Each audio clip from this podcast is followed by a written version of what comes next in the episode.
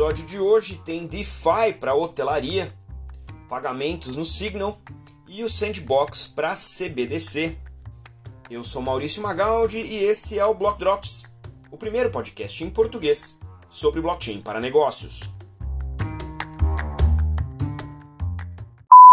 As notícias que você ouve aqui não têm qualquer vínculo com o meu trabalho atual, não configuram nenhuma forma de patrocínio propaganda ou incentivo para o consumo e tem o foco exclusivamente educacional para o mercado.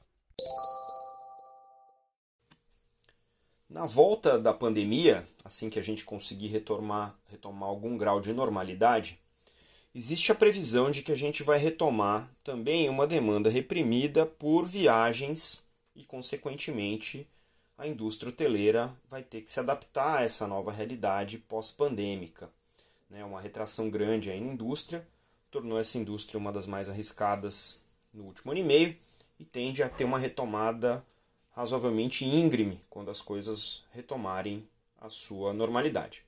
Pensando nisso, uma startup brasileira chamada UniWix anunciou um projeto que vai criar um protocolo de DeFi, finanças descentralizadas, utilizando a Binance Smart Chain, para gerar liquidez nessa indústria através de um pool previsto aí de mais de 300 milhões de dólares. A ideia é que uh, os tokens UniWix possam ser usados por, pelos clientes, adquiridos e usados pelos clientes, para pagar por serviços e produtos na utilização de serviços de hotelaria.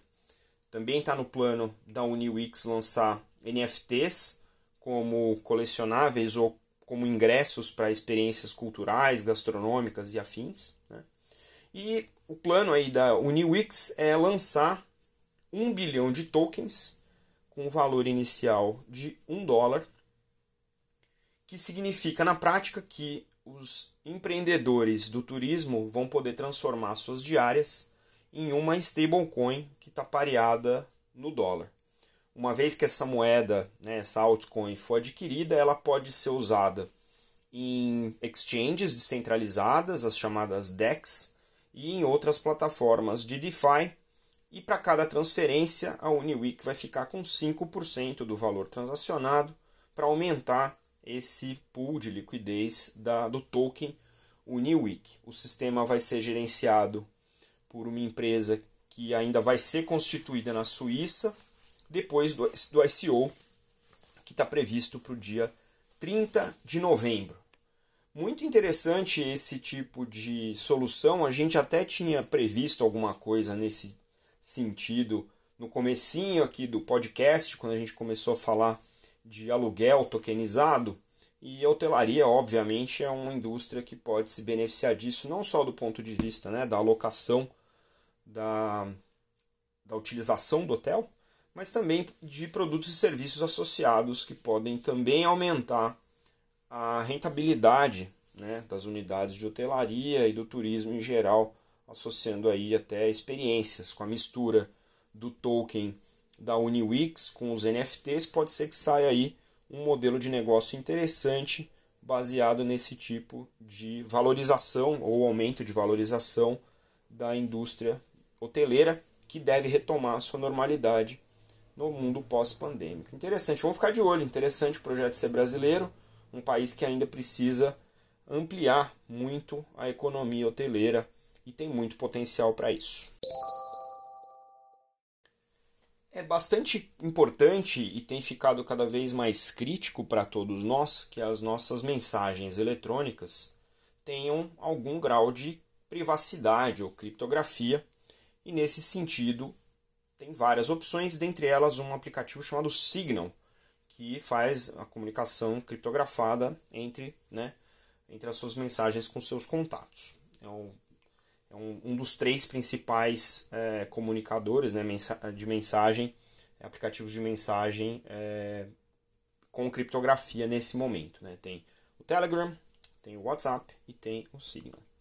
E como todos os mecanismos de comunicação estão integrando os serviços financeiros, a gente né, viu recentemente o WhatsApp Pay, o Signal não está ficando para trás. Eles anunciaram uma parceria com a criptomoeda Mobile Coin, que é uma moeda que também é, utiliza é, prova de conhecimento zero, Zero Knowledge Proof, do inglês, né? ZKP, como uma maneira de anonimizar as transações feitas com essa moeda. A Mobile Coin é uma moeda que ainda não está listada em muitas uh, exchanges, ela está listada só na FTX. Ainda é uma moeda com bastante volatilidade, mas é a moeda que, para a finalidade do Signal de usar um, um aplicativo de mensagens no celular, se mostrou a mais adequada para ser utilizada em celular. Além de usar o Zero Knowledge Proof, a Mobile Coin também utiliza é, por trás do seu processamento os processadores é, confidenciais da Intel, né, com uma tecnologia que faz com que mesmo quem processe aquela informação usando aquele processador não tenha acesso nem ao código nem à informação que está sendo processada ali naquele, naquele servidor. A ideia do, do Signal é como usar a Mobile Coin como se fosse o Venmo. Né? No meio da mensagem você fazer uma transação é, que nesse caso vai ser também confidencial, também criptografada. Alguns desafios aqui em relação a esse modelo, especificamente usando essa, esse tipo de criptomoeda com é, confidencialidade, com anonimidade nesse nível. Né? É, existem é, prenúncios de uma, uma, um aumento nos requisitos regulatórios, né, Know Your Customers e afins, que tanto para as criptomoedas como para as exchanges vão passar a pressionar é, a essa adequação regulatória para que eles possam ser cada vez mais adotados pelo público comum, e isso vai se refletir também em cima da mobile coin. O fato dela não estar tá nos Estados Unidos ainda não é um problema, o público que eles estão testando é o público da Inglaterra, para ter um pouco mais de controle. Mas a ideia é que isso possa ser expandido para o mundo inteiro e para onde tem a Signal também tem a possibilidade de fazer pagamentos com é, mobile coin. Tem uma questão de liberdades individuais do ponto de vista de você nunca ter a sua identidade revelada numa transação financeira e de contrapartida tem também a questão de lavagem de dinheiro que precisa ser prevenida pelos órgãos reguladores. Então existe aí um, uma certa dualidade nesse projeto e parece que esses vão ser os principais, esses vão ser os principais desafios da, do Signal com o Mobile Coin para colocar esse projeto em escala no mundo inteiro. Além disso, tem a questão de você ter que converter da moeda, da criptomoeda do mobile coin para moeda corrente, seja ela dólar, euro, libra ou real. Se a gente vai usar isso, de alguma maneira a gente tem que converter isso em algum lugar e não necessariamente todas as exchanges vão querer trabalhar com uma moeda que venha com uma sobrecarga regulatória como essa. Então, pode ser também aí mais um outro desafio. De qualquer maneira, a gente faz muita decisão financeira que pode inclusive indicar muito mais do nosso comportamento do que simplesmente as nossas mensagens ter uma alternativa nesse sentido parece uma coisa meio lógica. A gente vai acompanhar bem esse assunto porque essas questões regulatórias, privacidade e pagamentos são temas de interesse aqui do podcast.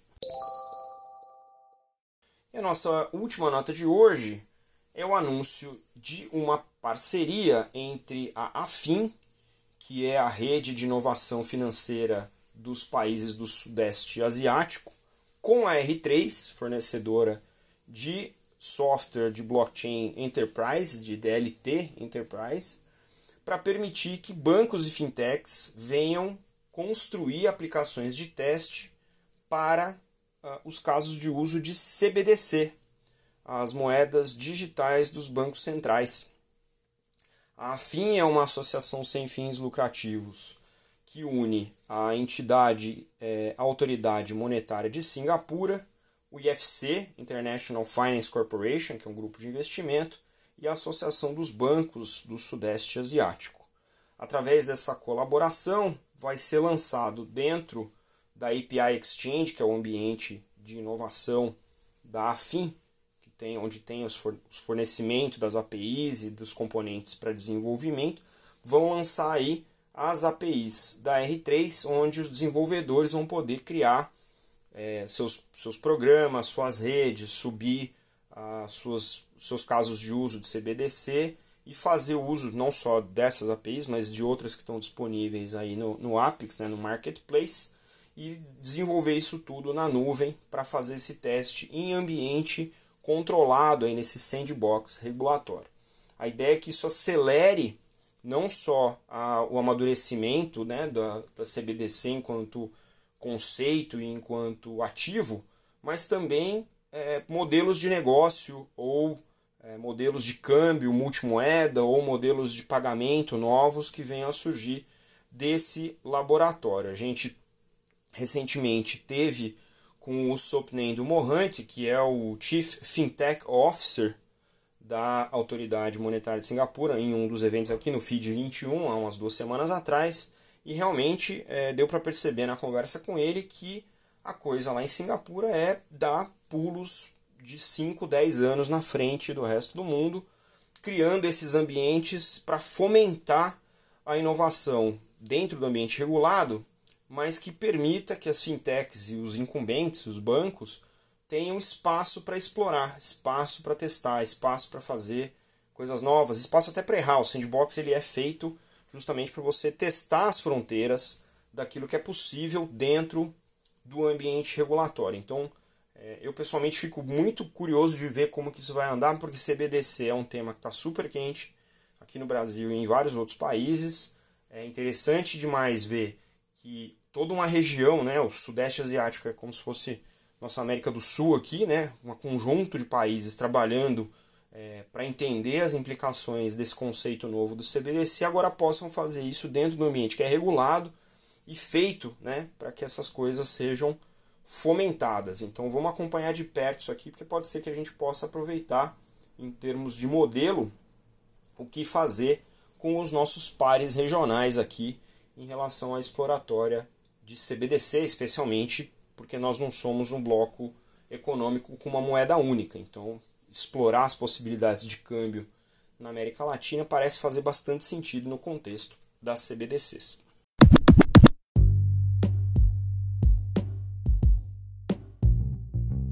Você pode ouvir o Block Drops Podcast nas plataformas Numis, Google Podcasts, Apple Podcast, Spotify e Anchor FM.